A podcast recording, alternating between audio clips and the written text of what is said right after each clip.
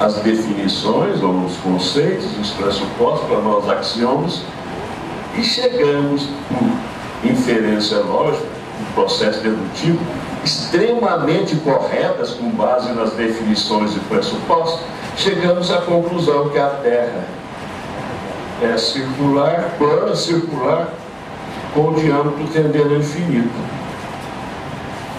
Perfeita conclusão com base nos nossos conceitos e pressupostos. Perfeito, mas só que a Terra não é isso, não é, minha gente? Então o que, que eu quero mudar? Perigo de conceitos e pressupostos levarem a conclusões extremamente erradas. Extremamente erradas. Isso em ciência é um perigo. Talvez a história do bioma, que não é minha área, mas essa história do bioma, do bioma pode levar a coisas inacreditáveis em termos de cerrado. O cerrado, por exemplo, é a sua organização. Isso é cerrado. Pronto. E tem os seus componentes que interagem de forma dinâmica.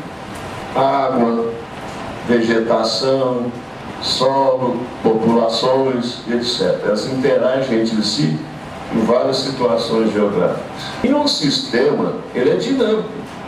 Esses componentes se alteram continuamente sem que o sistema deixe de ser aquele sistema.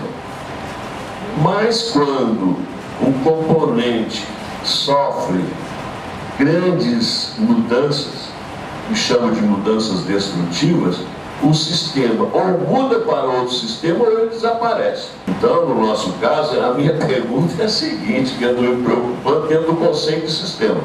Com essa mudança, substituição de vegetação, usando o conceito de sistema biogeográfico, o cerrado ainda existe? Só isso.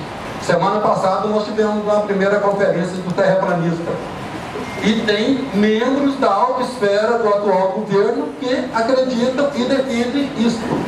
E a partir do momento que a gente está diante de um processo deste, que alguns voltam a acreditar, passam a acreditar que a Terra é plana, a gente tem que perder um pouco da nossa energia, que poderia estar discutindo uma questão estratégica desta, que é colocada numa roda de conversa desta, para reafirmar conceitos que cientificamente a gente já achava que estavam pacificados. Agora a gente tem que inserir e aí uma nova equação né, para matemática que se faz presente, é, é um novo conceito que entra nessa equação.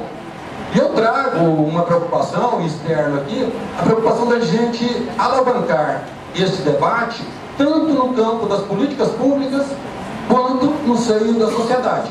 A gente precisa de envolver, ó, mas são cerca de 22 instituições que participam deste simpósio.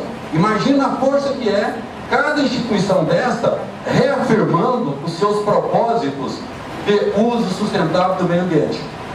Então, é só essa preocupação que eu trago, né, e levanto mais uma vez, há pouco eu conversava com a nossa deputada Adriana Cortes, e em, um momento desses, e que a gente não entende como acontece, a Assembleia Legislativa do Estado de Goiás fragiliza de forma frontal a legislação ambiental do Estado, onde ela propicia que agora a execução técnica, né, lá no, no, no município, aquele que está mais fragilizado pelas pressões políticas, que o técnico ambiental, aquele que no momento tem que ser concursado para trabalhar com fiscalização e o licenciamento, ele vai poder ser de uma livre nomeação política. Imagina a fragilidade que a gente está trazendo como um todo.